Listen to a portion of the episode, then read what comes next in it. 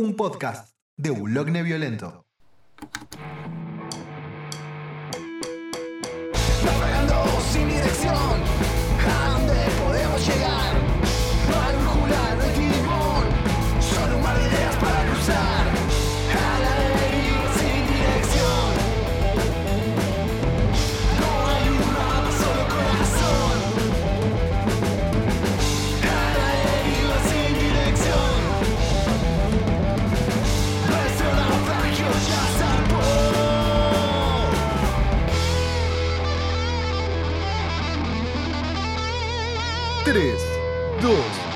¿Por qué contaba como Santiago del Moro? Encuentra regresiva, no, no sé. Bueno, pasa que queremos pegarla para llegar a. ¿Cómo se llama? Canal 9. No, creo que está. No, Masterchef está en, en, en Telefe. Ah, ¿Del Moro está conduciendo Masterchef? Yo me, yo me había quedado con, Sí. con él conduciendo uno de estos programas de chimentos pedorros en. No, te quedaste mucho tiempo atrás. Sara del Moro devino en conductor, en conductor serio, que hasta se pone smoking en la final y, y- y nada, el smoking que usó igual me, me dañaba. Sí, del Moro me, me causa como mucho rechazo la cara que tiene, parece como una especie de, de Ken del, del infierno. Es- una cosa Sí, el tema rara. es que de Moro- del Moro era un personaje bastante detestable desde Match Music. Es verdad, estaba en Match Music. ¿Qué hacía Claro, Match creo que se Music? llama Countdown, el, el programa donde estaba con un productor con cara de nerdo y él era como el canchero y ninguneaban a la gente. Bastante mierda todo. Ah, sí, hola a todos. Estamos en un nuevo episodio de A la Deriva mientras bardeamos a Santiago del Moro porque no nos cae muy bien. Y, y tiene muy mal gusto para usar de smoking. Ni idea, yo hace 10 años que no miro televisión, gente. No, no tengo idea de quién carajo es del Moro en realidad. Pero eh, Eh, nada, bueno, sí, no te perdes demasiado, pero igual lo, lo que tenés que saber en relación a, a lo importante, ¿no? Para que no te agarre lo que se llama FOMO, eh, es que ganó la Claudia, ¿no? Fue al Diego. ¿Entendés? Ganó, fue la que ganó el Masterchef Celebrity. tan- Claudia Villafañe, la, la ex mujer del Diego, Ah, sí, mirá. lo ganó, claro, obvio. Y lo ganó ella y fue al Diego, ¿entendés? No entiendo cómo Masterchef la pegó tanto acá. No, no me lo hubiera imaginado nunca. Tipo, con lo que nos gusta el, el chimento y el, el pelotudeo barato, no me hubiera imaginado que un show de cocina lo hubiera pegado tanto. O tenía también esa. No, Había de hecho shows no, de tenía magazine. algunas. Tenía, no, de hecho no, no tenía eso tipo Gran Hermano que estaba Gran Hermano, Gran Her- Hermano el debate y Gran Hermano la resurrección. Claro. No. Acá era un- básicamente era el programa y no tuvo mucho, mucho uh, rating. De hecho, midió hasta 26 puntos. Pero la otra vez estaba viendo un canal de YouTube eh, que se llama Navaja Crimen, que es muy gracioso, lo, lo recomiendo. eh, que el tipo explicaba algo que el formato de chimento, gente peleándose, bardeándose uno a unes a los otros, eh, se explotó durante 10 años y probablemente la audiencia se pudrió un poco de todo eso. Es Y además sí. también Masterchef entendió un poco más, todo esto dicho por, por el, el youtuber este que, que nombré, el formato televisivo que después podía convertirse en meme. O sea, entendió más Claro. el lenguaje de las redes sociales, ¿sí? Una buena dirección. Algo parecido había sucedido antes con Bake Off Claro. que muchos de los sucesos eh, eran tendencias en Twitter y se generaban memes y cosas por el estilo y entonces se retroalimentaba de las redes sociales el programa también. E- Es raro. Es raro verlo. Tipo, no, no, no, que no haya problemas con el bailando y estas cosas y de repente que un programa de cocina tenga el- la relevancia que tiene, ¿no? Sí, a menos, a, a menos que, que seas la nata y que culpes a, al kirchnerismo, ¿no? Diciendo que te están haciendo un boicot para no ver tu programa como sucedía con Bake Off. Ah, pero la nata tiene. La nata no tiene arrugas en el cerebro ya. Es, es un problema aparte el que tiene la nata. Es la nata, es la nata. Nos hizo creer un personaje. Pensábamos que era cool. Sí, que era el, el periodista que no tenía miedo. Independiente Claro. y toda la mar en coche, pero no, era la nata, boludo.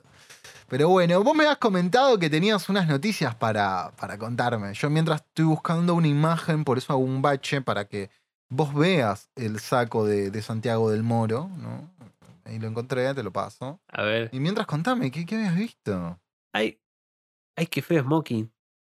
¿Viste, boludo, lo que es? Tiene demasiados dientes ese tipo. es- es- también es otro problema que debe tener. Es un sujeto del mal. Es un sujeto del mal.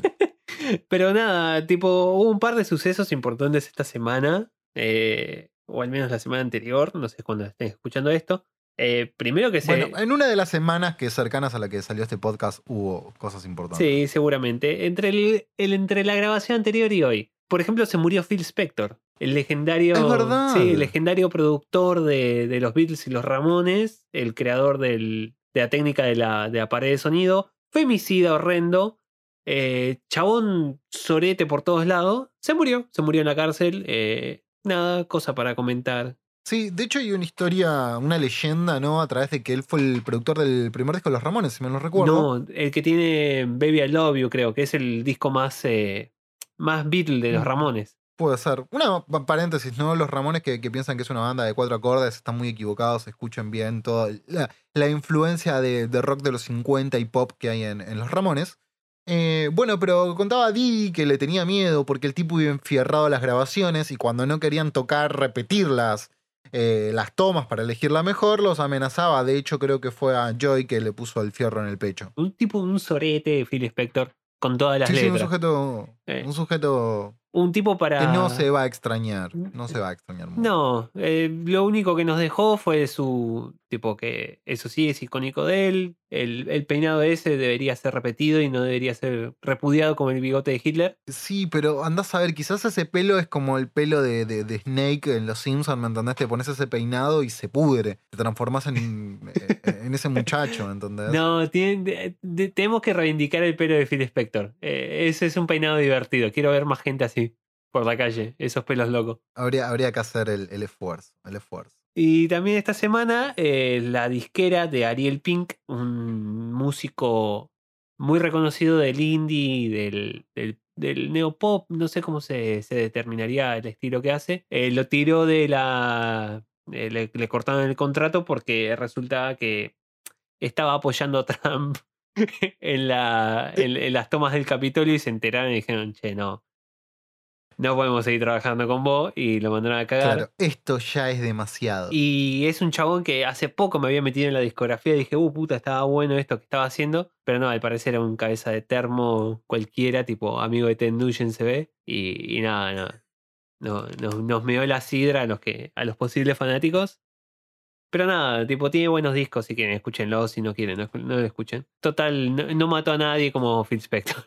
Bueno, hay gente que, que yo detesto quizás y que no mató a nadie. Yo, yo, por ejemplo, últimamente he tenido a alguien que, que- que detesto mucho y que está como en boga en este momento. Un cantante de música latina, podríamos llamarlo, pero no música latina del bien como Chayanne o Ricky Martin. Esta más modernosa. Eh, este muchacho, no sé si lo ubicás, Camilo. Cami- No, no me suena. Tengo un amigo que se llama Camilo. Hola Camilo, si estás escuchando, pero no, no creo que Sí, estemos pero hablando no es con vos, Camilo. Es con otro Camilo. Vamos a poner en contexto mientras le pego el micrófono. Eh, Camilo es eh, la el actual pareja de eh, la hija de este muchacho que tomó falopa en lo de Susana Jiménez, Ricardo Montaner. Dato, Ricardo Montaner es de Banfield, no sé si lo sabías. No, no tengo idea. Sí, es de Banfield. Se fue a vivir a Venezuela y empezó a hablar como puertorriqueño. Ah, no, mentira, él habla como venezolano, pero es de Banfield, junto con otros grandes hitos como Sandro. Em, pero bueno, la cuestión es que este muchacho Camilo, el cual también te voy a estar pasando una foto para que lo veas, porque desde, desde su, su presencia ya me, me, me pone muy mal, ¿entendés? Tiene un bigotito a lo Dalí. Ah, ya, ya, ya no me agrada. No, no, y canta una música con un nivel de edulcorante encima, ¿entendés? Pero viste cuando comes e- e- ese, esa mermelada berreta que tiene gusto a plástico. Bueno, eso es lo que yo siento en sus canciones. ¿Ves? No escuché ninguna canción de él, ¿no? Estoy opinando Está- estrictamente sí, sí, basado estamos- en su imagen, pero. ¿Cómo? No- El, ¿Cómo? el indignómetro de Leo está, está, está clipeando. Es un crimen Eh, ese bigote. Esa, com- No, no, no. esa combinación de barba y bigote, porque bigote solo no estaría tan mal. Ese es el problema. Claro, pero barba, bigote y pelo son cosas que no van de la mano como tiene ese muchacho. Entonces, ojo, yo no soy quien para cuidar el outfit, pero cuando no sos una persona hegemónica como este pibe, ¿entendés? Tenés que cuidar ciertos aspectos en algún momento de tu vida para no terminar como Kurt Cobain con un escopetazo en la frente por la depresión. Nah, pero este tipo e- es bastante hegemónico. Mirá, hay una fotito. Por eso te digo, él puede hacer eso, ¿me entendés? Yo hago eso y la policía me termina parando de vuelta. Como voy, la policía me para igual siempre porque según ellos tengo cara de fumaporro. Eh, pero cara de más fumaporro, allá de sí. eso, sí, sí, lo peor es que ya lo dijimos en otros capítulos anteriores. Lo más heavy que tomamos en toda esta cuarentena fue un keterolac, ¿me entendés? un diclofenac. Pero bueno, y, y nada, este, este muchacho tiene una serie de canciones que a mí me, me- hay- mucha gente que me dijo que les da felicidad, a mí me despierta un poco de violencia. O sea, ya solo verlo me, me dan ganas de darle un cachetazo. No, te entiendo, te entiendo. Y, ay, no, pará, y cuando lo- lo- los escuchás, a mí me pasó eh, que un día estaba por, por la calle, estábamos charlando con alguien, y pasa un auto y sonaba el estribillo de este tema, que se llama Bebé. Bebé. Dime ya por qué, dime por qué te fuiste, dímelo, bebé. Es Ay, es Dios, es tremendo. espantoso. Lo estoy escuchando ahora mismo. Sí, no, no, no, fue, fue tremendo porque, a ver, no es que tengamos algo en contra de la bachata e- en este podcast, y no porque de hecho apreciamos un montón de cosas eh, que ustedes ni se imaginarán. No, No. toda la bachata, eh, ese. Claro, no toda la bachata es chota. Eh, malísimo el juego de palabras, una cacofonía horrible, basta. Not all bachatas. Pero lo que hace este muchacho tiene un nivel de, de- de- de cosa sintética, formulita. Después también, ¿entendés? Dedica un tema que se llama vida de rico, que él no puede dar una vida de rico, pero que se la pasa bien rico, ¿entendés? Esa es una mentira. Eso no se lo cree ni él. No, no, no, pero claro, ¿entendés? Lo está diciendo el chabón en una mansión, ¿entendés? Está cantando que no puede darle una vida de rico a la hija de Ricardo Montaner. Vivís de lo que hizo tu suegro, hijo de puta. ¿Entendés? No, no, entonces me, me, me pone muy mal, pero, pero, llegó a mí, ¿no? Su nueva canción de él, que se llama Ropa Cara. Ay, Dios mío, ¿por qué? Donde No- no Él dice que está basado en hechos reales, no, no, y cuenta que una fémina de la cual él se enamora lo cambia y lo obliga a vestirse con ropa cara, pedir autos prestados para ir a buscarla. Tengo que admitir que fue el que menos me disgustó de él, pero nada, es como que como ya la pegó con la bachata, ya la pegó con otra cosita, ahora va por la senda más trapera y, y trata de, de, de- de pegarla con otro, otro hit por ese lado. O sea, yo no entiendo cómo alguien puede escuchar esto de manera no irónica. ¿Sabes de qué tiene cara el loco? No. De empanada en jarrito. ¿Sabes que sí, boludo? ¿Sabes que sí? O sea, el loco es la versión humana de esa foto de la empanada en un jarro. Claro, a ver, pongamos en contexto porque quizás hay gente que no entiende de lo que estamos hablando. Y porque, pará, según nuestra base de datos, tenemos gente que nos escucha en otras geografías, en otros continentes, no sé cómo habrá pasado eso, pero sucedió. Eh, en su momento, acá en Palermo, algo, eh, empezaron a, a difundirse fotos de un restaurante que te servía unas empanadas en un frasco de mermelada, ¿entendés? Entonces vos decís, y entonces cuando vos recordás eso decís nos merecemos el COVID. Sí, sí, nos merecemos todo. O sea, po- por esas cosas no, no podemos tener cosas lindas. Por, por gente Claro. así. ¿no? Ay, pero no, no entiendo. ¿Cómo es que Hay gente que lo disfruta, yo no sé, lo- los admiro, ¿entendés? Yo no puedo, yo no puedo. Quizás hay gente que es más feliz que nosotros. es un país generoso? Es eso. En continente diríamos, ¿no? Porque, eh, ¿de- nada, la cuestión ¿De es que... poronga es este chavo? que- no, no sé, ¿de dónde será Camilo? Medellín. Desde el 90. Ah, es colombiano. Tiene 26 años, es un pibe. Igual para yo pensé que era más joven, ¿eh? No, yo. Tipo, tiene cara de ser eh, alguien más grande, por decirlo de alguna forma. Ah, sí, para vos sí, no, para mí no, pero bueno, yo le llevo seis años y nada. Claro, claro, la piba, la, la hija de Montaner es. eh, es más chica que yo. Claro, ¿no? El muchacho entendió todo y ¿entendés, Camilo? Sí. Ah, se aseguró el porvenir. Si se casó con un divorcio, ya está, no tiene que volver a cantar en su vida. Ah, igual no sé, como eh, Montaner ya se murió. No, no, está, está ahí. Ah, bueno. Viviendo en Miami, ¿no? Pero. Pero entonces, como se dice, el, la, la fortuna de Montaner es de Montaner todavía. Está bien, pero él le canta vida de rico a ella y probablemente él ya tenga una propiedad en Miami, ¿me entendés? El suegro es como, ay, me caíste bien, toma, cocaína y una propiedad. Toma las llaves de la limusina. Mm, claro, este es un Porsche. Úsalo. Pero tenemos que salir de acá porque, tipo, ya el indignómetro eh, no, no puede más. Igual sería, ¿cómo? Se me fue el nombre. El productor que se murió, el que le puso el, a los Ramones con armas. Eh, lo nombraste. eh, El, el Phil Spector. el Phil Spector, claro, sí. eh, el no Regina Spector. Eh, No, no. Sería muy interesante que le, que le produzca un disco a, a Camilo, ¿no? Hubiese sido muy interesante. Sí, hubiera sido un poco turbio. Tipo, No, no, no sé. Me hubiese encantado. el Camilo tiene cara de, de ese personaje que se rompe en las, las películas de zombies. Viste que eh, a la primera que, que pasa, tipo, está, está llorando y se lo comen porque no, no puede correr más. Tipo, no, tiene cara de sí, protagonista. sí. No tiene cara de ser el segundo en morir. El primero siempre es el negro. este chabón es horrendo. Pero bueno, eh, en otras noticias un poco más felices, eh, o no sé si más felices, pero eh, más divertidas, encontré, me, me enteré de un titular de una noticia que a, mí me rompió tipo todos los esquemas que apareció en Italia. Empezaron a circular unas imágenes de, un supuesto chip de la vacuna del COVID-19 y, el titular eh, de guitarristas.info lo, lo resume perfectamente que el chip de la vacuna del COVID-19 es en realidad un circuito de un Boss Metal Son MT2. Que, que, que es guitarrista Ay, es conoce el meme que es el, el, el pedal Metal Son. Sí, no, es muy es un nivel de nerdeada de, de guitarrista, de músico un poco alto. No, es un, un nivel como Super Saiyajin 2 de, de nerdeada de músico. Pero para, para, para todos, eh, nah, el Metal Son es considerado uno de los peores pedales de la historia. Sí, Básicamente enchufás a tu guitarra ahí y es como que estuvieras pisando un gato para tocar. Es, como es, horrendo, es horrendo. He, he visto, he, visto videos que lo reivindican un montón el Metal Son, tipo por gente que lo sabe usar, pero lo que tiene el Metal Son es como que tiene la palabra metal en, en la, la- en el título, tipo lo tiene impreso arriba. Y es negro con las letras naranjas y dice Metal Soul.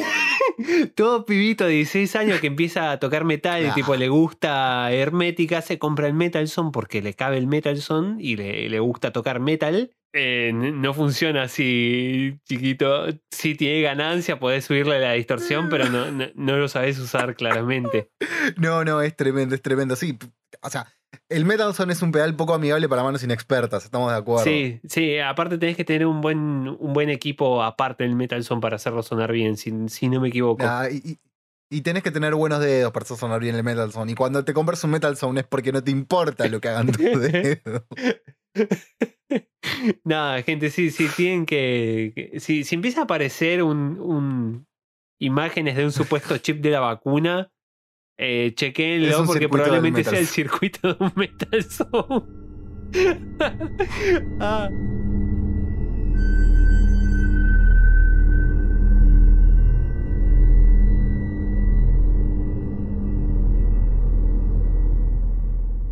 ¿Seguís grabando? ¿Está todo bien ahí? Sí, seguimos, sí, sigo grabando, está todo bien, ¿no? Ya salió la productora felina recién de- de- de- del estudio. Sí, yo tengo acá a la, a la perra dentro de, de la habitación, así que no me va a estar llorando. Está muy pancha durmiendo ahí. Pero nada, ¿de qué Ah. vamos a hablar ahora? Es como complicado de explicar, eh. es re complicado de explicar. A ver, yo creo que la mejor manera de explicarlo es eh, contando mi apreciación sobre un caso en particular. Sí, Sí, quizás fue el que más me, me llamó la atención de, de- de esto.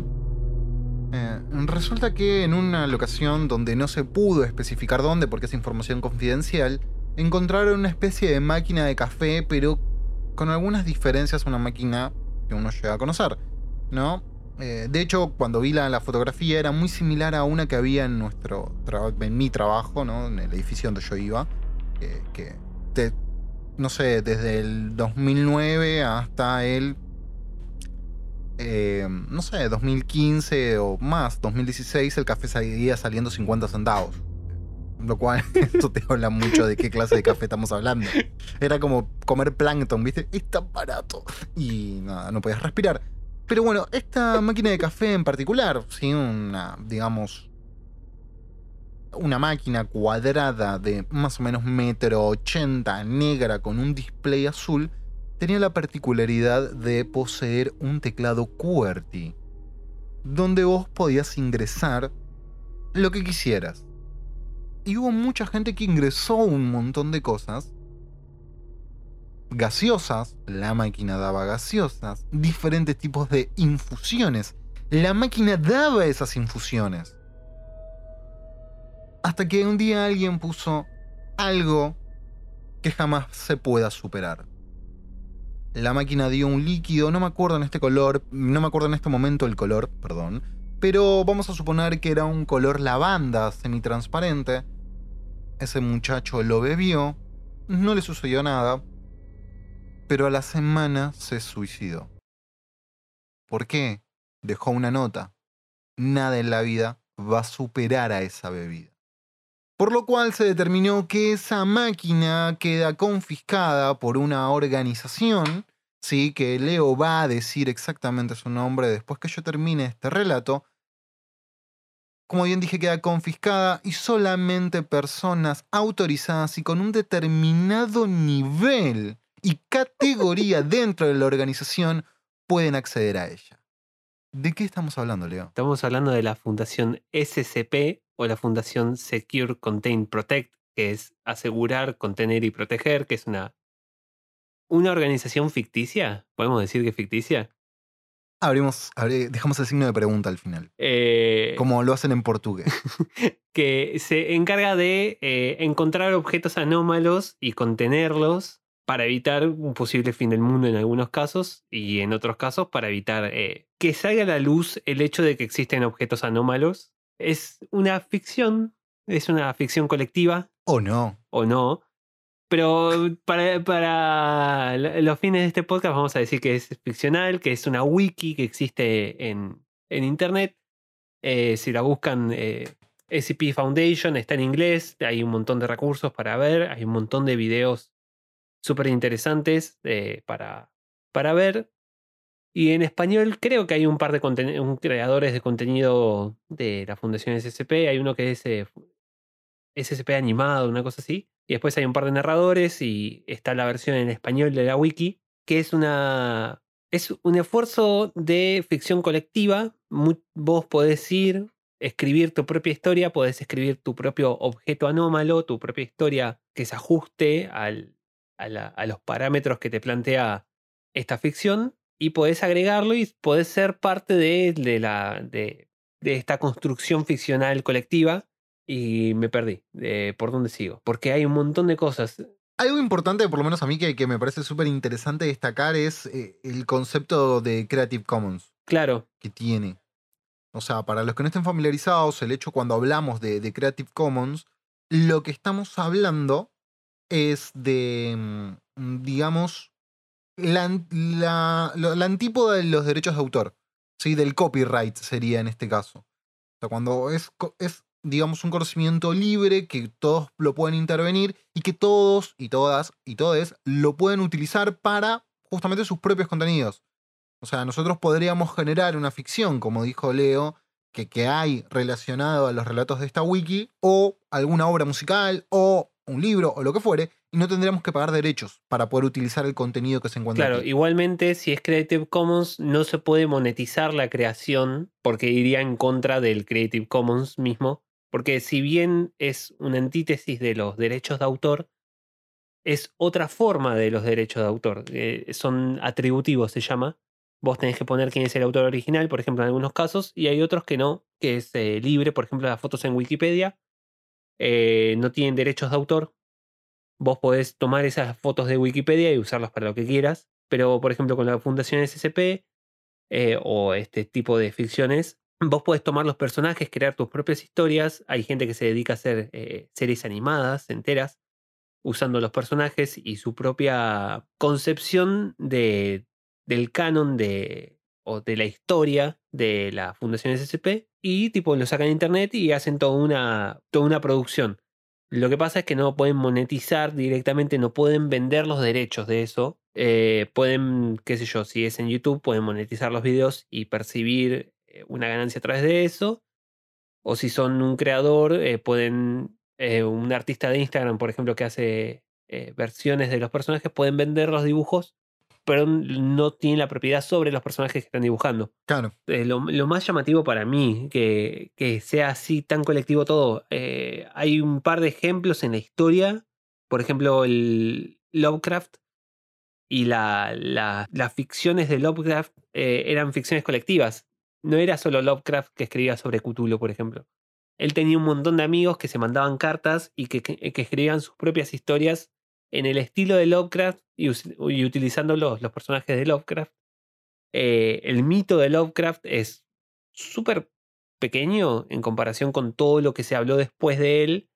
Por ejemplo, uno de los libros más famosos es eh, El Rey Amarillo, me parece, que no es de Lovecraft, pero tipo cumple con todos los requisitos para hacer una historia de él, de ese horror cósmico que lo Caracterizó, caracterizaba. Sí, sí, sí. Y hay un montón de autores que después tomaron los mitos de Lovecraft y los rehicieron de su man- a su manera. Por ejemplo, Alan Moore, tipo con los. eh, eh, lo, lo hace en Watchmen, por ejemplo, que están los, los antiguos que tiran el- Los que leyeron el cómic de Watchmen, que al final, tipo, termina con un pulpo gigante que cae del cielo, básicamente. No voy a spoilear más que eso. Que aclaremos, el, final del cómic no es el mismo que el de la película. No, Pero- para nada. eh, recomiendo al- al- muchísimo más el cómic que la película. eh, por razones varias. Ya hablaremos alguna vez, quizás. Eh, volviendo al tema de la, la Fundación SCP, son ficciones colectivas que lo- vos, vos podés participar de la creación. Vos, si te unís en los foros, podés mandar tus propias historias, la gente las revisa, te dice, no, no me parece, me parece bien, cambiale esto. Y vos podés proveer tu pequeño granito de arena a lo que es la, la historia, al gran canon que es, eh, La fundación SSP. claro, SCP. Pero nada, eh, hay un montón de historias que están relacionadas a la música y hay un par que a mí me llamaron mucha atención y es por eso que lo, lo traje a colación, porque aparte de ser uno de estos agujeros de... de, de- De la internet. Sí, uno de estos agujeros de conejo, que me, madrigueras de conejo que me gusta meterme en internet, eh, porque me gusta el horror, me gusta, como así, las cosas medias turbias. Nada, me, me gusta explorar eh, esta wiki. Y hay un par de, de ejemplos de SCPs musicales que son muy graciosos, algunos, y algunos que son muy extraños. Por ejemplo, ¿Te querés te digo el que yo estaba viendo en este ver, momento? que es el 1987-medio J. Estamos hablando del acorde. el guion medio J es, quiere decir que es en chiste. Los que son guion medio J son cosas menos serias, así como que no son parte del canon, pero que son divertidas de explorar igual. Porque nada, es divertido escribir las historias con el formato de la Fundación SCP. Vamos a ver, les leo un fragmento como arranca esto. Dice, procedimientos especiales de contención. Todas las copias impresas o grabadas del SCP medio 1987 medio J en el sitio 5150. Eh, perdón, perdón, lo leí como el orto. Vamos de vuelta. Procedimientos especiales de contención. Todas las copias... Esto lo editarlo después. Eh, Procedimientos especiales de contención. Todas las copias impresas o grabadas del SCP-medio 1987-medio J deberán ser destruidas a excepción de una única copia impresa que se almacena en una caja fuerte sellada en el sitio 5150. Una guitarra eléctrica estándar de 6 cuerdas de cualquier modelo deberá estar a disposición a fin de pruebas. A partir de una fecha que está oculta, las pruebas deben ser realizadas solo por personal clase D. Toda persona u objeto afectados por la SCP, bla, bla, bla, deberán ser examinados inmediatamente después de la conclusión de la prueba y archivados o neutralizados según sea necesario. Ahora, ¿cuáles son los efectos que puede llegar a tener este objeto en particular? Esta partitura Percepción de los espectadores de que el ejecutante es inusualmente atractivo física o carismáticamente. Crecimiento espontáneo del cabello del ejecutante y o agrandamiento de los genitales. Transformación en el área de efecto de los automóviles en modelos recientes a hot rods, clásicos, muscars o motocicletas personalizadas. Embarazo, embarazo espontáneo en mujeres fértiles.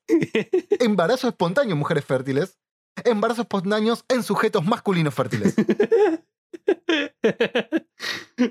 Es maravilloso, es maravilloso. Y tiene la partitura como para que puedas intentar ejecutar la, la melodía. Así que nada, es, totalmente recomendable. Eh, en inglés creo que el nombre original es Bitchin Solo, que es como un solo de puta madre, se llama el, objeto. Pero nada, ahí lo que tiene le- este.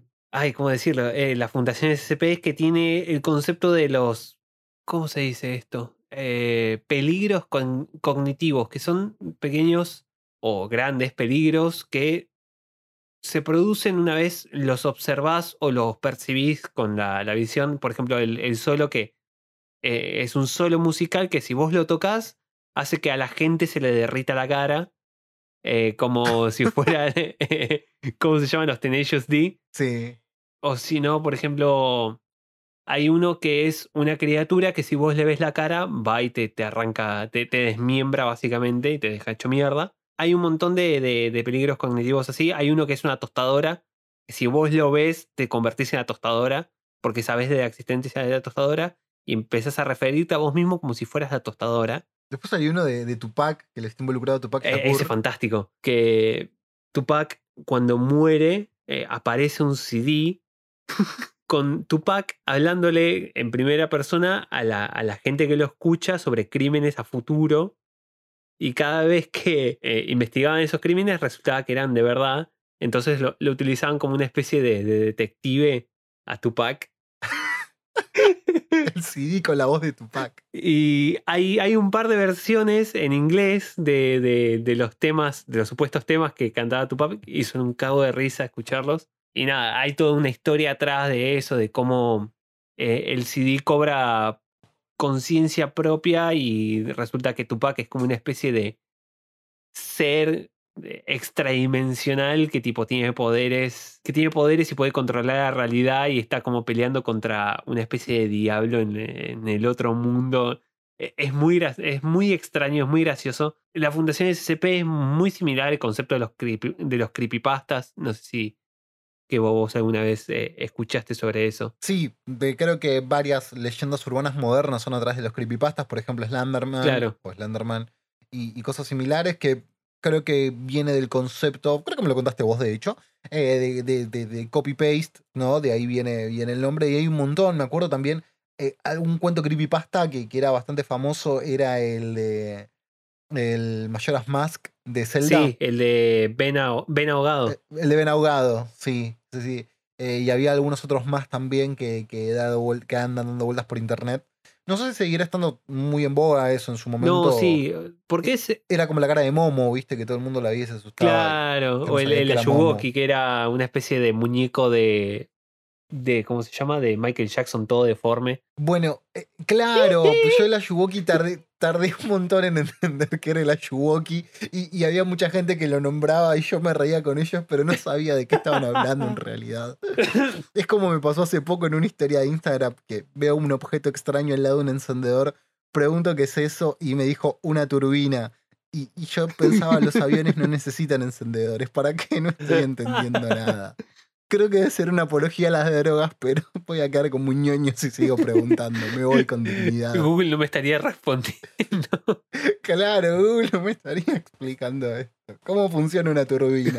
Y terminaba viendo un programa en Nat Geo sobre aviones. sobre dinámica de fluidos. Gracias. Pero nada, eh, como se dice, es muy similar. De hecho, a la Fundación SCP hubo un par de intentos de meterlo a Slenderman, pero como es un personaje con copyright, no se puede. Y. Ah, tiene copyright. claro, eh, es- tipo, tiene un autor. Bueno, sí, filmaron una película creo que hace poco de él. Claro, hay dos películas sobre él.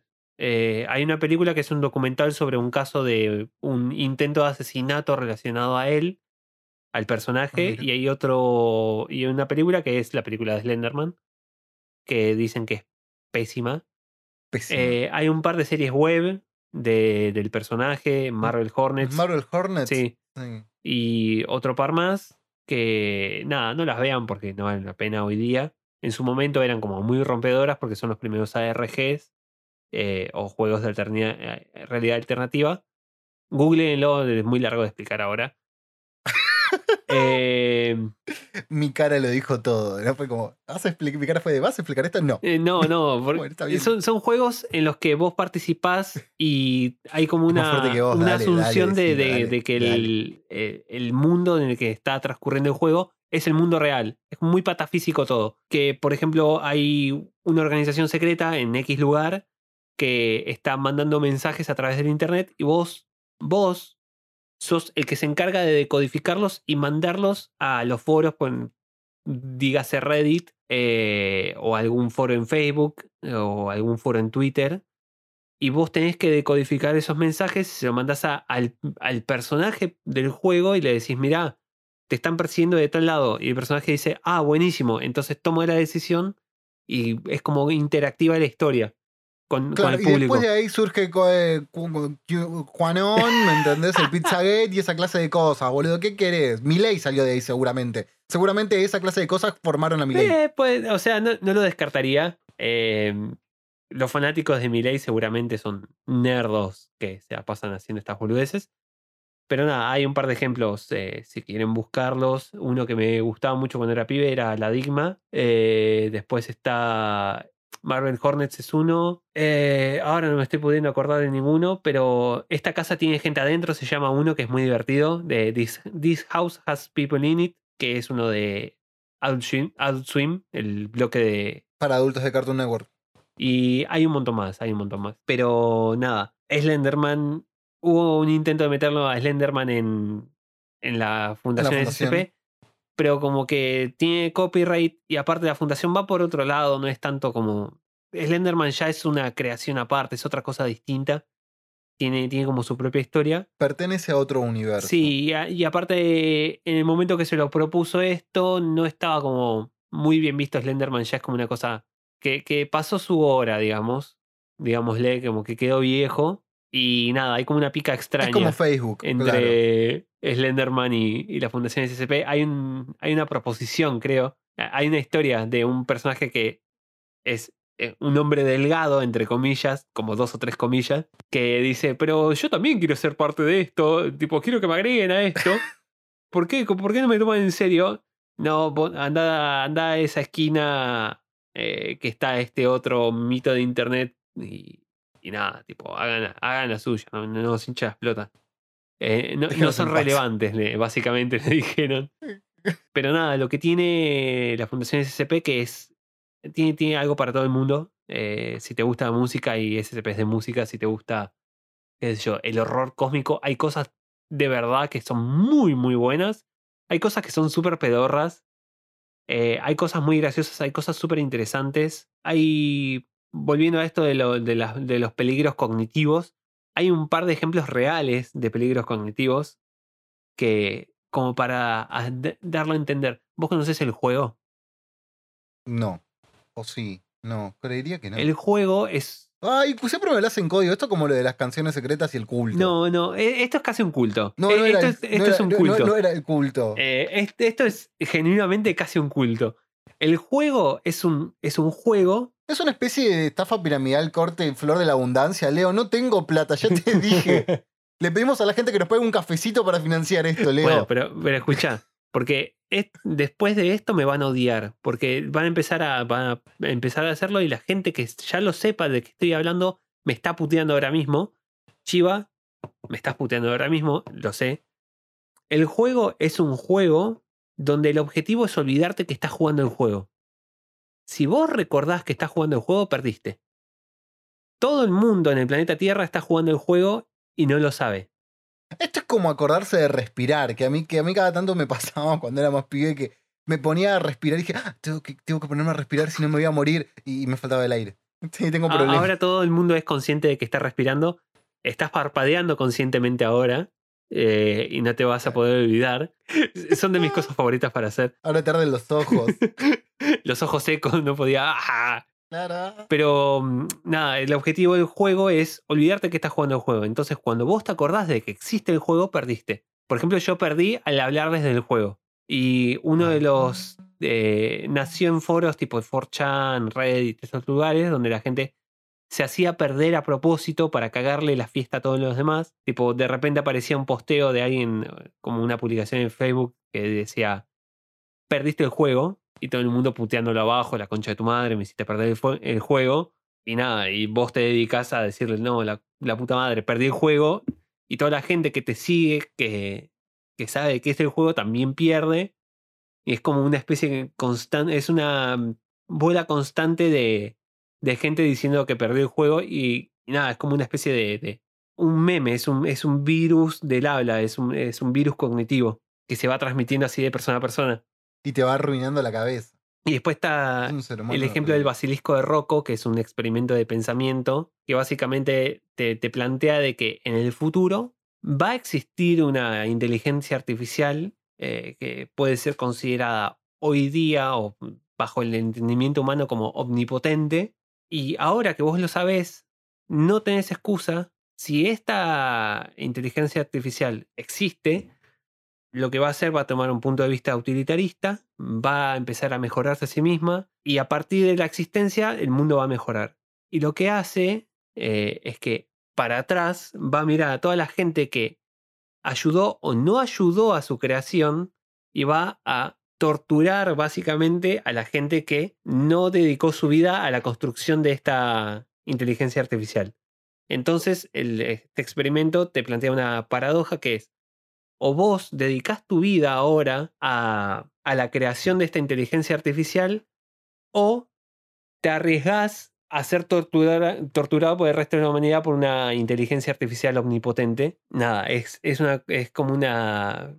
¿Cómo se dice este? El, la apuesta de Pascal de, de yo creo en Dios porque si existe Dios voy a ir al cielo y si no existe no pasa nada. Entonces creo por defecto. Es, es una cosa parecida. eh, eh, y este, el basilisco de Rocco se lo, se lo catalogó como el experimento de pensamiento más peligroso de la historia, porque nada, eh, es como un poco nihilista lo, lo que plantea al final. Eh, y hay gente que le, le causa como mucha ansiedad esto, porque, El meme del perro chiquito. claro, elimina la, la posibilidad del libre albedrío, tipo, con solo plantearlo. Y es lo, lo más cercano en la realidad que tenemos a un verdadero peligro cognitivo. Súper absurdo, ¿no? Porque al final no, no pasa nada, es solo un, es un pensamiento, pero ¿qué sabes? Probablemente Sí, estamos sí. siendo torturados. Sí, producción, sí. Eh, ¿Estás seguro que este muchacho no me va a hacer nada? No, o sea, estamos en un tema de virtualidad en este momento gracias a la pandemia, pero más adelante, no sé, en algún momento vamos a tener que juntarnos a, a hacer algo así. Sí, no, ¿están tan seguros? No, ¿no? ¿Qué- ¿Cómo bajo mi propio riesgo? Yo no firmé eso. ¡Producción! Pero nada, son como esos pequeños eh, agujeros de internet que me gusta meterme. Porque me, me- súper fanático del, terror y esas cosas. Pero nada. eh, no tiene mucho que ver con la música, pero es mi, oportunidad para hablarles sobre uno de los temas que más me interesa. Que es esto y, nada, es como una cosa que me gusta compartir porque es, es una comunidad gigante llena de artistas y gente súper interesante a la que seguir. Busquen Contained, creo que se llama, que es una serie animada que está en YouTube, de Lord Bung.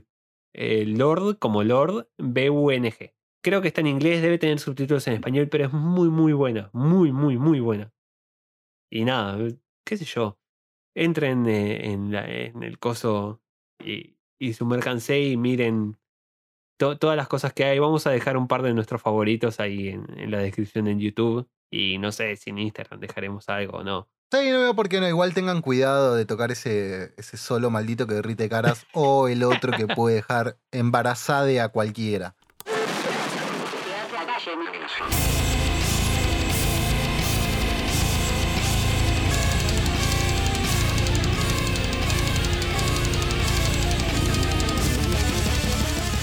Llega el momento de, la sección de Revolviendo Discos, que semana a semana nos planteamos elegir un disco eh, distinto para escuchar y tipo comentarlo un poco.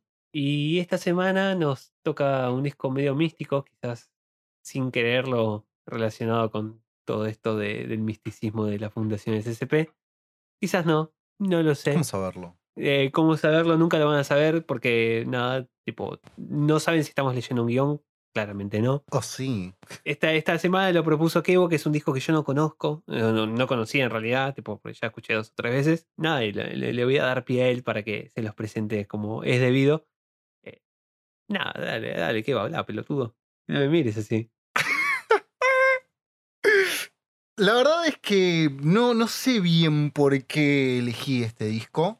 Es un disco que me gusta mucho. La realidad que no considero que sea el mejor disco de la banda, ni mucho menos del género. Más es uno de los discos que más me, me- me gusta en lo personal, el sonido, lo- la estética que tiene desde el arte. Y estoy llenando el aire para que la gente esté diciendo del otro lado, dale idiota, decí cuál es el puto disco. Eh, nada, el disco de esta semana es Hombre Montaña de los Natas, ¿no? Que es como el cuarto, creo, cuarto o quinto disco de, de la Creo que banda. cuarto que Este, no, una, una banda icónica de la movida stoner de acá.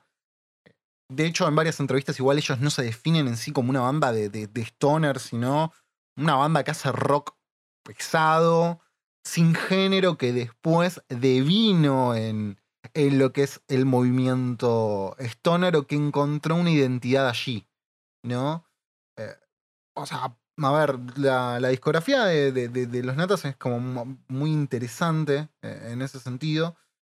Quizás para, para la prensa especializada, el mejor disco de ellos y quizás el mejor disco de Stoner nacional es Corsario Negro, que tiene otro tipo de reminiscencias, pero a mí lo que puntualmente me gusta de, de Hombre Montaña es la potencia que tiene. Es un disco muy potente y sin embargo te lleva por pasajes muy desérticos, pero de cierto patagónico. O sea, vos escuchás ese disco y es Stoner, pero es Stoner argento. Es, es re distinto al, al stoner de Caius o de Queens of Stone Age, que es como más seco.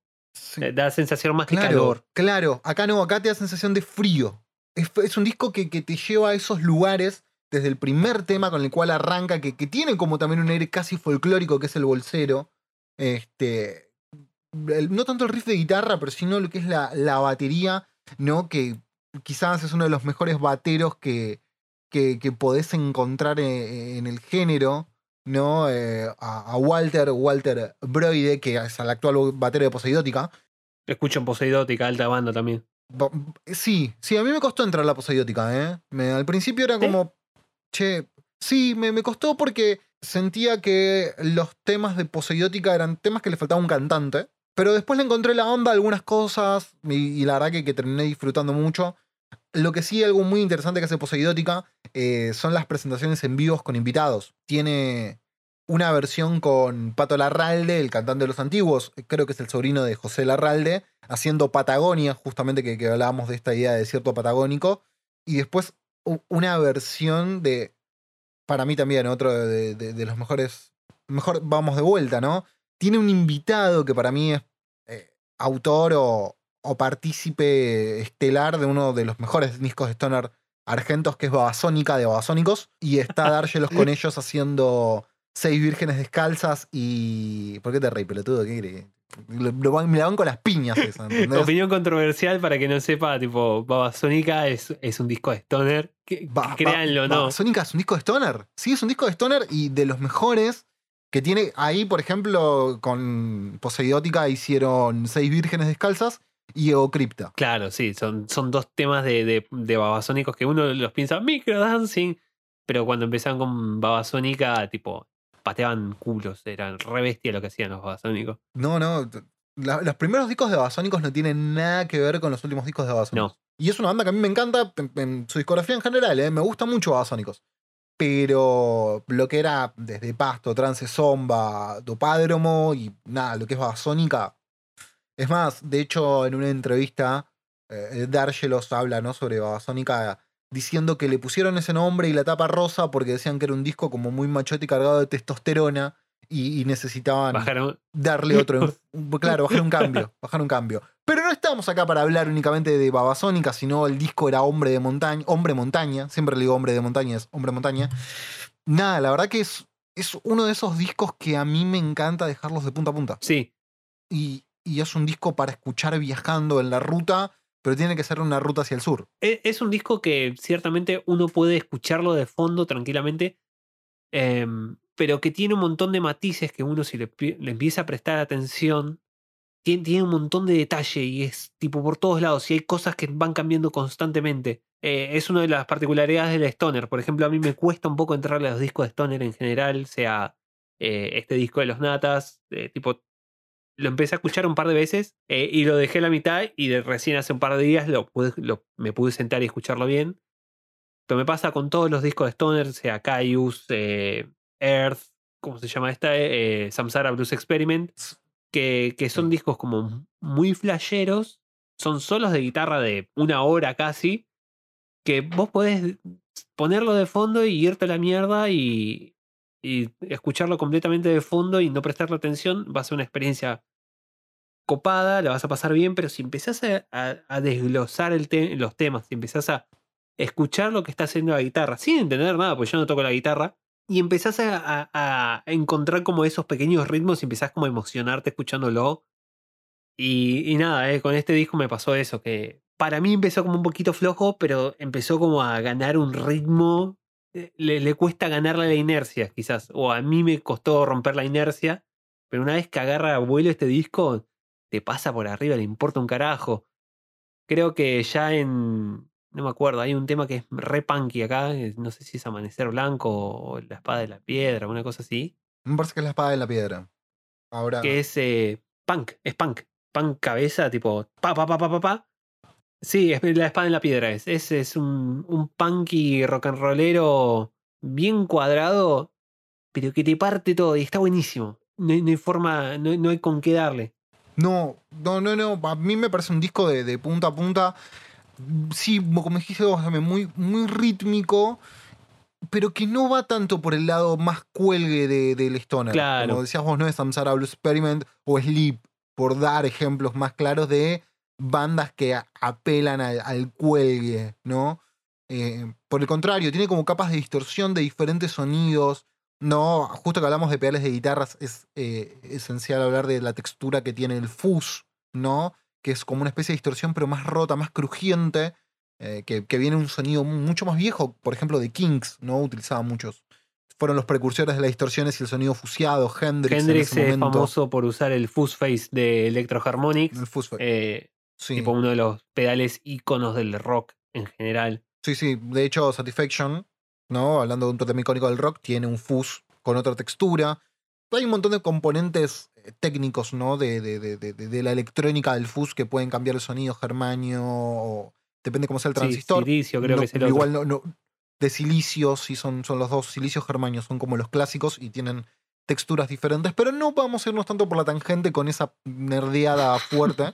Eh, pero, pero sí, de hecho el disco también tiene como pasajes, si lo vemos como un camino a transitar, como una ruta, tiene algunos paradores, por ejemplo, eh, eh, en el Camino de Dios, donde es un tema acústico. Sí, eh, eso me pareció fantástico. No, no me esperaba escuchar un tema así como que te bajara, tipo, porque baja el ritmo, venís 120 eh, por la ruta todo lo que da y frenaste a comerte unos panchos con los pibes. Eh, Claro. en, en un parador ahí, en una IPF cualquiera, en medio de... de- Del desierto, porque sí, es en medio del desierto. y, y de repente como que frenaste así y, y es un respiro, está buenísimo eso. No, no lo había... No, no hay muchos discos de, de, de Stoner que, que bajen un toque.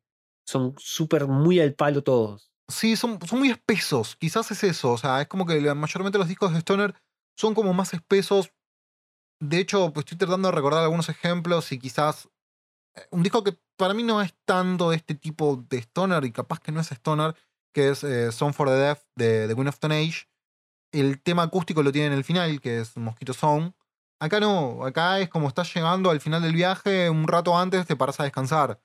¿No? En ese como ocaso perpetuo que te propone el disco. Claro. O sea, porque también, ¿no? O sea, yo me, me pasa algo con, con- este disco en particular y también me gusta mucho, que me, me genera imágenes mentales. Y ves esa ruta en el ocaso, ¿entendés? Con un cielo en ese crepúsculo eh, entre, entre negro y azul, donde ves en el oeste, ves el sol cayendo, me lleva a eso ese disco.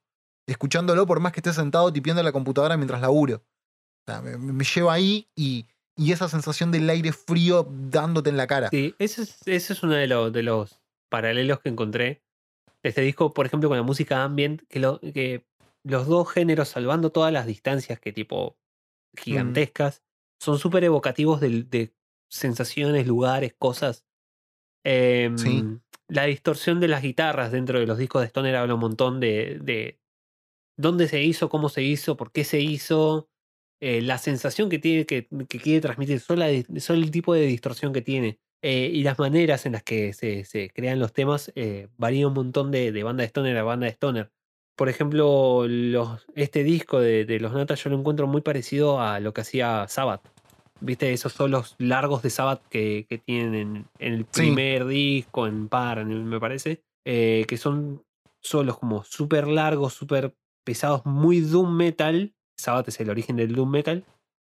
Y, y los Sí. Natas adapta un poco de ese estilo y, y lo, lo suma a, esta, a, este, mm, a este paquete Stoner que está eh, proponiendo. Que los primeros discos, si no me equivoco, son un poco más parecidos a Caius, como ese sonido más desértico, más místico, como de, de, de- de desierto yankee, de, de hot rod, de Las Vegas, vamos a Las Vegas Claro. Y lo adaptan más a, una- a un sonido, lo- lo- lo- esto me lo estoy afanando, más glacial. Si bien tiene una fuerza que arrasa con todo, es como mucho más tranquilo el paso que tiene. No están a los chapazos todo el tiempo. Le, le cuesta más cambiar y es como mucho más eh, metódico en eso. Sí, las transiciones entre canción y canción. O sea, las transiciones son muy armónicas. O sea, si bien notas la diferencia entre un tema y otro y cuando empieza y cuando termina, creo que el orden de las canciones es perfecto en base a la obra que es. Sí, ¿no? Y, y convengamos que tal vez Los Natas es una banda que tal vez no es tan reconocida, a menos que te guste un poco el género o, o los hayas escuchado nombrar en un claro, es una festival. banda re de nicho. Pero bueno, ellos mismos, es una banda re de nicho porque ellos mismos lo, lo dicen en varias entrevistas, ¿no? Sergio, S- Sergio CH, Sergio Che, Chornestian, nunca me sale. Siempre, siempre busco cosas difíciles para pronunciar, boludo. Yo no aprendo. Chetsurian creo que es, ¿no? Él es de origen armenio, a su familia. Y comentaban que ellos se encontraban acá cuando empezaron con, con- con los comienzos, son de los años primeros 90, 94, arranca la banda. Se encontraban tocando con bandas de metal con doble bombo y al otro día con bandas en un festipunk y no terminaban de encajar en ningún lado acá hasta que un día mandando sobres con, con los discos reciben un llamado de un tipo, no, que queremos que vengan a tocar a California, que lo que Sí, Claro. sí, quiero que vengan a grabar acá. Y Los Natas es una banda que es muy reconocida a nivel internacional. De hecho, cuenta la leyenda que. No me acuerdo si era este disco o. Sí, creo que era este disco. Lo iba a producir Josh Homme o el de Queen Mirá. of Stone Age. ¿No? Caius y todo. Y que medio que el Colorado se envalentonó porque en una nota eh, los habían titulado a los Natas como los Reyes del Stone. Claro, y el otro se puso celoso. Y el otro, y el otro tiene mucho carisma, es un tipo muy especial. Pero, pero la realidad es que, es una gran banda. Y algo que vos hablabas, ¿no? De cómo se expresaba a través de, las emociones y, la música, creo que tiene que ver con eso, ¿no? Sergio a la hora de componer eh, no te dice tanto las letras, sí te dice todo en las capas de guitarras y de sonidos que va armando. De hecho, en una entrevista que le había hecho hace un tiempo, eh, me pongo de pie, Dani Jiménez, me vuelvo a sentar, eh, Sergio había comentado algo que, eh, que le dijo el hermano, ¿no? El hermano es eh, concertista, director de orquesta, y le dice, vos tenés, vo- vos vivís todo el tiempo la vida del artista, y eso está buenísimo porque a través de tu música podés plasmar todo lo que sentís. Claro. Pero lo malo es que eso te puede terminar matando. Y esa sensibilidad que quizás en las letras no las encontrás porque además son como bastante crípticas. Eh, quizás el bolsero es como más un cuento, pero tenés un negro del Vaticano, ¿me Claro, entendés? no tiene mucho sentido si te pones a analizar. No, claro, o sea, como a lo divididos, ponele si querés encontrar un paralelismo en esas letras que no entendés de qué están hablando, por dar un ejemplo. Acá lo tenés. Ñanfi Fruli, Ñanfi Y- Fruli. Claro que- Creo que ahí sabemos de qué está hablando. Ah, y, y se le- el- te transmite mucho, es muy emocional también ese disco. En esas capas de distorsión, de sonidos filosos, eh, baterías potentes, de, de tachos gigantes, hay mucha emoción como para, para descubrir. Y eso también me pareció excelente. También el stoner como género tiene mucha proclividad, es muy proclive a, a- a- a la instrumentalización, tipo los, los discos, eh, el cantante es opcional en el stoner. En este caso los notas tienen, tienen cantante, eh, que es Sergio CH, ¿no? Sí, sí, sí, Yo, no, yo pensé que era una banda instrumental eh, hasta que escuché el disco. claro. porque no me podía. Es raro. El, el cantante es como un plus en las bandas stoner. Es raro que esté cuando no está, nadie lo extraña. Sí, depende también igual de algunos discos. Yo qué sé, por ejemplo, eh, en. Caius sin cantante, Caius Eh, sí, no, Claro. es imposible. Vista Chino también creo que tiene un cantante que la rompe. es el mismo. Ah, claro. De hecho, Vista Chino son los integrantes de Caius que, que armaron, que se volvieron a juntar. En su momento eran Caius Live, este, John García y no me acuerdo quién más. Creo que también había estado Nico Liberi, estaba tocando el bajo. Hasta que el Colo dijo, che, no, no, no, yo no estoy en Caius, no, en Caius no. Bueno, ¿qué hacemos? Bueno, le ponemos Vista China, ya fue. claro. Pero nada, el, el cantante es como opcional dentro de lo que es eh, el, el stoner. Y, y nada, suelen girar a través de la composición de la guitarra eh, los temas. Eh, la, la guitarra suele cumplir ese rol de- del cantante principal. O al menos se lo pone en, en tipo de esa manera, de central a la guitarra, como elemento compositivo. Mientras que, qué sé yo, otras bandas de otros géneros, por decirlo de alguna forma, digamos de hard rock, eh, colocan al cantante como en una posición más de estrella, más en el centro. Y quizás eso elimina la posibilidad de, generar estas imágenes mentales abstractas a través de la música. Eh, y el stoner al no tener esa limitación y estar girando alrededor de la, de la guitarra constantemente, te se permite eh, generar como esos, esos panoramas eh, mentales. Porque al tener menos información a la que interpretar, eh, solemos rellenar con nuestro propio. eh, con, con nuestra propia información. Rellenamos los agujeros. Claro, vamos completando los huequitos. Y, y nada, ya. Este es. claro, no- no- se puede, yo lo consideraría este un disco instrumental, porque la voz está ahí, tipo, puedes cambiarlo por cualquier instrumento. Sí, si lo ves desde ese punto de vista, sí, porque también, y la letra quizás tiene algún significado, pero por lo menos para nosotros que no, no estamos tan empapados en ese universo, tal vez no lo encontramos, quizás lo tienen, no lo sé, eh, pero, pero a mí me parece que, que la voz en función como si fuera un instrumento cumple un rol y creo que está todo bien posicionado donde tiene que estar. Mm, Son como. A ver, es un disco de una banda de rock principalmente, más allá del género y todo, ¿no? Guitarra, bajo, batería, una voz. Sí, A los Sabbath, si querés también, porque si nunca escucharon los natas, no. Se van a llevar una sorpresa al escucharlo cantar a Sergio. Porque no es lo que uno se imaginaba. claro, más con, lo, con el bagaje que tengo de escuchar Stoner, tipo, te, te, te imaginas un tipo barbudo que empiece, tipo, gruñéndote, eh, una voz como mucho más gutural, más, más salvaje. Y sí, tiene como mucho salvajismo la voz de, de Sergio, pero va por otro lado. Pero es claro. Va por otro lado. Y creo que es un lado muy personal y único que también le da un distintivo a la banda. no podía acordarme de a quién carajo me hacía acordar la voz de Sergio, pero me hace acordar al cantante de Mm. una banda que se llama Bam Bam Estás Muerto, una banda ah, eh, hardcore punk de acá, de, se separaron en 2012, si no me equivoco. En un disco en particular, el cantante eh, canta, hace como una especie de imitación de los Rolling Stones y tiene una voz muy parecida y no podía explicar por qué eh, me hacía acordar a la voz del loco ese. Eh, Mis Ego se llama el disco si lo quieren buscar. Bebé, estás muerto en Spotify son. Tipo, B larga, B larga, estás muerto. No, no hay Sí, mucha gente que sí, tiene, sí, sí. tenga esa, esa cualidad rasposa así como la tiene él en la voz. Es verdad. Y me quedé pensando, más allá de, de- de- de las similitudes de las voces, me quedé con algo que también es una elección artística la función que cumple la voz en esta clase de géneros. porque justo vos lo comparabas con el hard rock y cosas similares, que la voz también en el momento de la, de, de la mezcla y todo lo que es la parte de postproducción, se la suele poner más al frente. Claro. En cambio, en el Stoner tiene la función de ser casi un instrumento más. De hecho, en una nota también que, que- que vi hace un tiempo atrás, eh, destacaban eso del, del disco, creo que es eh, no el siguiente, que es Nueva Orden de la Libertad, sino el que le sigue, que es eh, Solo Dolor, creo que es, que tiene una función casi de disco de, de versiones, ¿no? Que tienen el as de espadas con, con Ricardo, con Ricardo Ah, es- son, ah, son ellos los que. Son claro, ellos, porque claro. ese, ese cover de Las de Espadas eh, lo pasaban en, ¿cuán- en Rock and Pop a las 12 de la noche, ¿era? Puede Eh, ser, que pasaban el himno de. Charlie y el As de Espadas de. de Ricardo, Ricardo con, con las notas. Claro, bueno, y en Solo Dolor ponen, como creo que tiene que ver porque hay muchos cantantes invitados, eh, ponen la voz un poco más al frente. Entonces tiene otro tipo también de, de impronta. es un disco que quizás es un poco difícil de recomendar. Eh, no, no se lo recomendás a cualquier hijo del vecino. Tipo, tiene que ser alguien que, que tenga la No. paciencia de sentarse y escucharlo todo.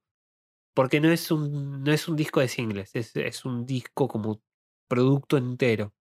Sí, algo que ya no se hace, podríamos Sí, decirlo. como en general todo el, todo el stoner. Si se ponen a escuchar una banda de stoner y se escuchan un solo tema de una banda, son unos pelotudos, escuchen el disco.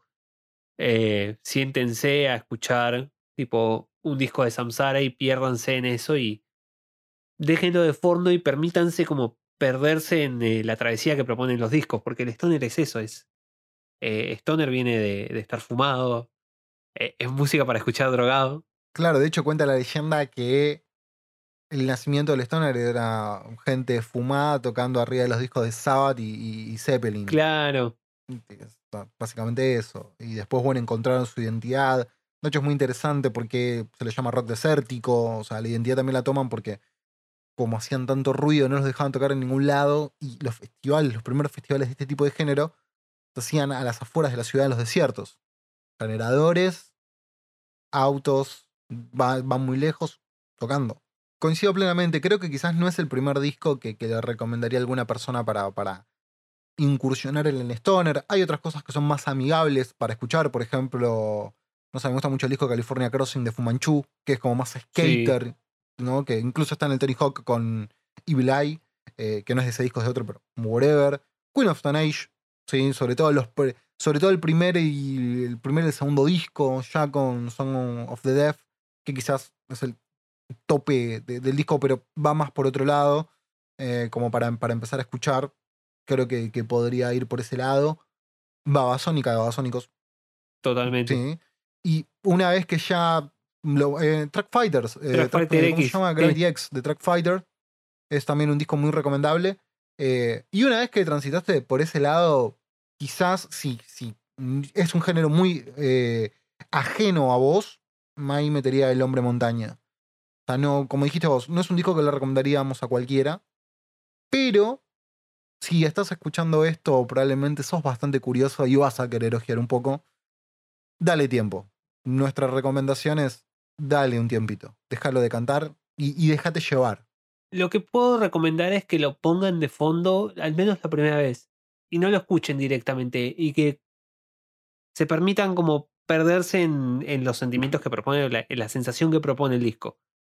Eh, otro disco de Stoner que eh, fue uno de los que me ayudó a entrar en, en- el género es de una banda que se llama Sasquatch. No es muy conocida, pero tienen un disco que se llama Sasquatch que tiene un, un tema que se llama Knuckle Down. Son dos minutos y medio de pura adrenalina y testosterona stoner. Si después de escuchar ese tema y no te, si no te gustó, es muy difícil que te interese el resto del género. Porque es como condensar en dos minutos y medio de todo lo que se trata. Sí, es, es, un, es un muy, muy buen disco. No, no me esperaba encontrar algo tan bueno.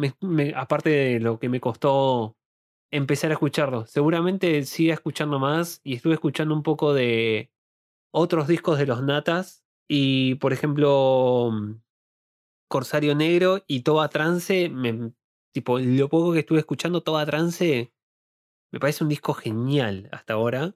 Eh, son casi dos horas de disco, tipo, me falta. me falta terminarlo como una película. Pero Por ejemplo, Humo de Marihuana me parece un temazo, pero es un temazo. Son dos volúmenes de, de Toba Trance, así que por eso quizás Sí, te, te haces- sí, te sí, haces sí, granito, los, discos largos son complicados de escuchar en general. Igual, a ver, disco largo sí, pero el, el lado 1, el volumen 1 tiene tres temas y el otro tiene seis. Imagínense. Sí, son temas de 20 minutos. Sí, si van a escuchar Stoner, prepárense a escuchar temas de una hora. Eh, Samsara Blues Experiment, el disco famoso de ellos, creo que, que es el, ve- el verde con las minas en bolas así en la tapa. Creo que tiene tres o cuatro temas y es un disco de una hora y media. Eh, es una banda. Tipo, tiene, tiene un tema de una hora, una cosa así. Hay que tener ganas de escuchar. Sí, después, después también es, eh, Sleep es otra, otra banda como muy, muy icónica en la movida y también tiene, tiene un, un par de temas y que, que duran, no sé, una hora, hora y pico. Va, no una hora, pero duran 20, 30 minutos. Sí, tema. sí, es. El disco entero es un solo tema. Casi. Nada.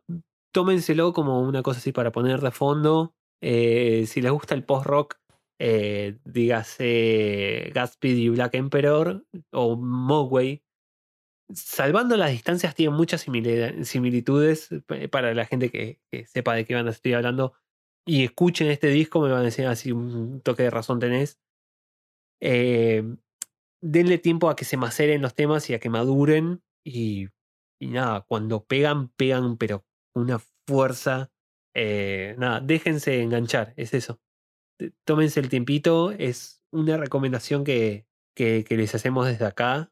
Agarren un, su bebida alcohólica de preferencia y desconecten un rato escuchando Hombre de Montaña de los Natas. O Hombre Montaña de los Natas.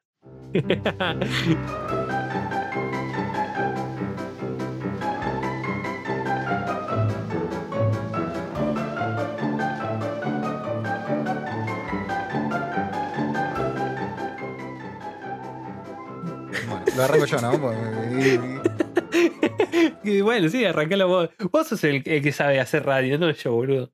Yo no sé hacer radio. Que haya estudiado una carrera que implicaba hacer radio, ese es otro tema. De acá que haya aprendido algo es otra cosa. Si llegaste acá fue pagando la cuota. Y hablando de pagar. Nada, como siempre vamos a hacer nuestros parroquiales, aunque Leo le diga pastorales. Agradecerle a la gente de Bulogne Violento, la nave nodriza que apadrina todo esto. A también, ¿no? A cada persona que ha aportado su granito de arena a través de la página Cafecito de Bulogne Violento, donde pueden apoyar no solamente este maravilloso podcast que los viene acompañando por más de una hora en este momento, eh, sino también los otros proyectos relacionados a Bulogne Violento, donde hay un montón de artistas que les puede otorgar mucha, mucha felicidad y amor para su familia. Es- es- Fue, fue- fue fantástico, no, no sé qué más decir, boludo. Nada, que también nos recomienden con sus amigos, amigas y amigues si les gusta esto. Como dijimos, siempre está el primo extraño, al cual no habla mucho, que probablemente le guste este podcast. O ese amigo freak, al igual que ustedes, donde, che, no sabes lo que escuché esta semana. Y nada, pueden recomendar Sí. esto. eh, como. Totalmente. eh, y, y, y, y, no tengo más nada que Sí, decir. no sé eh, vos, Leo. nada, eh, que nos queda por decir, nada, agradecerles a ustedes por escuchar, por darnos el tiempo, eh, por, por permitirnos eh, entrar en su vida. Eh, y nada, agradecer a, a Edco, que es quien hace los separadores y los, los temas de este programa. Eh, nada, cada vez más cerca del Bandcamp y de, las salidas de música propia de él. Eh. Estoy trabajando en un video, en una animación que debería salir en un par de semanas. Oh. eh, Que nada, lo vengo laburando hace como ocho meses. Estoy aprendiendo a animar solo para hacer ese video. Eh, y nada, no queda, no queda mucho más que decir que más que gracias y, y Vuelas prontos. No le veo lo grandioso. ¿En serio es el jefe de los mini supers?